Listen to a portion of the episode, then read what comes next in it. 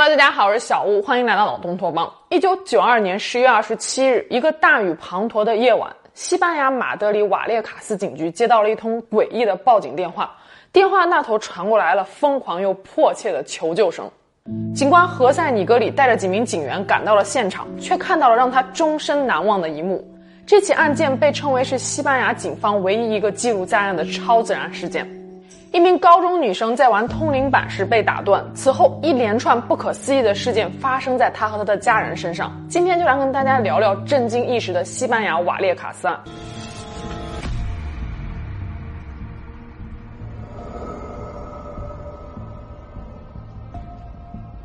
故事发生在西班牙最大的城市，也是首都马德里。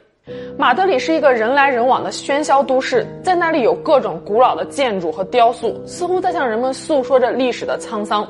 西班牙人大部分信奉罗马天主教，他们有着一颗热爱神秘的心，喜欢把各种古老的建筑和那些恐怖和灵异的都市传说联系在一起，并且怀着好奇心前往探索。而瓦列卡斯案就是发生在这样的一个城市中。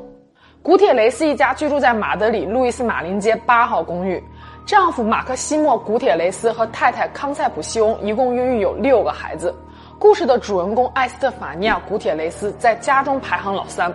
一九九零年，马德里的一家医院里，古铁雷斯太太康塞普西翁的父亲奄奄一息。康塞普西翁带着孩子们来到医院，例行公事地看上他们外祖父最后一眼。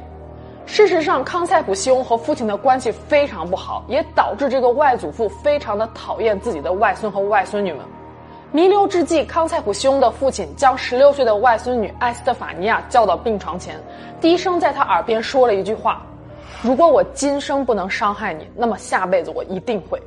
说完这句话之后，这位充满恶意的老人就撒手人寰了。而这句诅咒般的遗言，似乎也为之后所要发生的事情埋下了伏笔。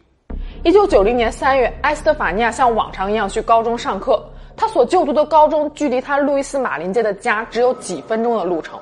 这天课间，艾斯特法尼亚的一位好友邀请她一起玩通灵板游戏。因为这位好友的男友不久前死于一场车祸，好友过度思念男友，想要通过通灵板游戏得知在另一个世界的男友过得好不好。就这样，艾斯特法尼亚和好友以及另外一名女生躲进了学校的更衣间里面，悄悄地玩起来了通灵板游戏。通灵板也叫做 Ouija board，可以简单的被理解为西方版的笔仙或者是碟仙游戏。木板上有二十六个字母。零到九十个数字，还有 yes、no、goodbye 等一些简单的词语。玩家把手指放在木板上的移动拨片或者是一个小玻璃瓶上，通过一个简单的开始仪式之后，就可以和亡灵沟通了。这时候，移动拨片或者是玻璃瓶会自己开始转动，指向答案。遇到复杂的问题，会通过依次指向不同的数字或者是字母，将答案拼写出来。埃斯特法尼亚和他的两个朋友围坐在通灵板旁边，闭上眼睛，集中精力开始问问题。可是游戏进行到一半，被路过的老师给发现了。老师冲进更衣间，打断了他们的游戏，严厉地训斥了他们，甚至还把通灵板给摔成了两半。玩过笔仙或者是碟仙这类通灵游戏的朋友们肯定都知道，游戏中最忌讳的就是中途无缘无故的中断，没有把灵体好好的给送走。正所谓请神容易送神难，艾斯特法尼亚的通灵板碎成了两半之后，小玻璃瓶内突然产生了一股烟雾，然后迅速炸裂。艾斯特法尼亚不慎吸入了玻璃瓶中的烟雾，当时还没有感觉到异样，可是噩梦第二天就开始了。艾斯特法尼亚的行为和性格发生了巨变，原本性格温顺的他开始变得非常的暴躁和易怒，甚至有几次尝试要殴打自己的弟弟和妹妹们。晚上，他严重失眠，时常感觉有一群阴森森的鬼影围绕在床边，尝试冲他低语说一些什么。母亲康塞普西翁发现艾斯特法尼亚总是一个人呆坐在那边，对什么都没有反应，还会发出低沉的喉音，说一些没有人能听得懂的语言。和艾斯特法尼亚同住一个房间的妹妹有一次说到，半夜她迷迷糊糊的醒来，发现姐姐的身体好像腾空了。还有一次，埃斯特法尼亚在浴室里熨衣服，突然之间大吼大叫，说他看到了一个鬼影。父母正要过去查看，只见浴室的门“砰”的一声自己关上了。父亲马克西莫使劲开门，可怎么都打不开。浴室里面传来的是女儿歇斯底里的惊叫声。就在父亲准备踹门的时候，众目睽睽之下，浴室的门自己就吱的一声打开了。眼看着埃斯特法尼亚的情况一天天恶化，情绪忽上忽下，抽搐，甚至还有严重的暴力倾向。古铁雷斯一家到处寻医问药，他们辗转来到了四个不同的医院，可没有一个医生能够给出明确的诊断结果。有一些医生怀疑艾斯特法尼亚是患上了癫痫，还给他开了一些治疗癫痫的药物，可是情况并没有好转。事实上，艾斯特法尼亚的母亲康塞普西翁一直患有癫痫。他说他清楚的知道女儿的症状根本就不是癫痫。一九九一年六月底，就在悲剧一步步逼近的时候，艾斯特法尼亚提出来了一个很奇怪的要求。他说，如果他死了，请在他的棺材上贴上一张他和他外祖父的照片。一九九一年七月十三日晚上，艾斯特法尼亚经历了一次比以往都严重的发作。母亲康塞普西翁回忆说，当晚艾斯特法尼亚用手抱着头，不断的抽搐，口吐白沫。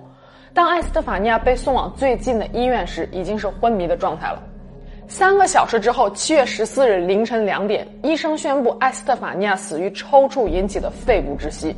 这样的一个死因，对于艾斯特法尼亚的年龄和体质来说都是非常罕见的。法医的诊断报告上写着，艾斯特法尼亚的死亡是突然而可疑的。而他去世的时间距离他外祖父去世的时间只有不到五个月，然而古铁雷斯一家并没有过多的时间去悼念这位逝去的女儿，怪事仍然在家中不断的发生。一开始只是家里的一些物品出现在他不该出现的位置，后来家中的每个人也开始像埃斯特法尼亚生前一样，一直听到一个低沉的声音，似乎在召唤他们。他们在房子的走廊上开始频繁的看到闪现的黑影。此时，家人们意识到，艾斯特法尼亚生前的经历可能并非幻听或者是幻觉，也许真的有什么超自然的东西游荡在房屋里。一天半夜，古铁雷斯太太康塞普西翁听到了从已经去世的女儿艾斯特法尼亚的房间里面传出来了奇怪的咚咚声。第二天早上，他去艾斯特法尼亚的房间检查时，发现屋内的东西散落一地，但是并没有任何物品的丢失。家里的电器会无缘无故的开始自己运转，灯突然亮了又灭了。尽管怪事不断发生，但幸运的是，古铁雷斯一家并没有受到身体上的伤害。但是毫无疑问的一点是，他们一家人都长期生活在恐惧和焦虑当中。邻居们很快也知道了他们的情况，当地的报纸对古铁雷斯一家的超自然现象进行了报道。此时，古铁雷斯夫妇决定寻求灵媒和超自然专家的帮助。一位叫做布雷克的灵媒来到了古铁雷斯家驱魔的过程，还在一九九二年十月十四日被当地的一家电台给报道了。根据布雷克所说，一直以来游荡在古铁雷斯家的恶灵是前不久古铁雷斯太太去世的父亲，而他们的女儿艾斯特法尼亚的灵魂也回到了房屋里，目的是为了阻止外祖父和其他恶灵伤害家人们。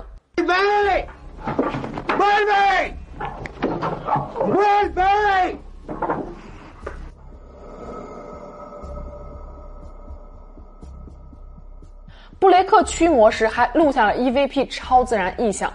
所谓 EVP 可以被认为是灵媒与亡魂沟通的一种方式。在一些闹鬼圣地，探灵者们会尝试和亡灵沟通，并且用录音设备录下这一过程。在现场，你也许听不到一些奇怪的声音或者是回答声，可是将录到的声音带回去重新分析时，有时候就会听到在现场没有听到的声音。有一些灵媒和超自然专家能够解读这些声音，他们认为是已经死去的人们通过在电子设备上产生静音干燥或者是白噪音传递声音或者是影像，达到与现实世界沟通的目的。下面一段是布雷克在古铁雷斯家驱魔时录到的声音。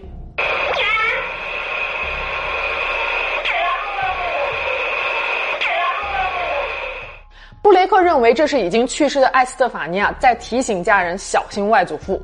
尽管布雷克尽了他最大的努力，但是还是没有能够帮助古铁雷斯一家摆脱恶灵。就在一个月之后，最可怕的一幕发生了。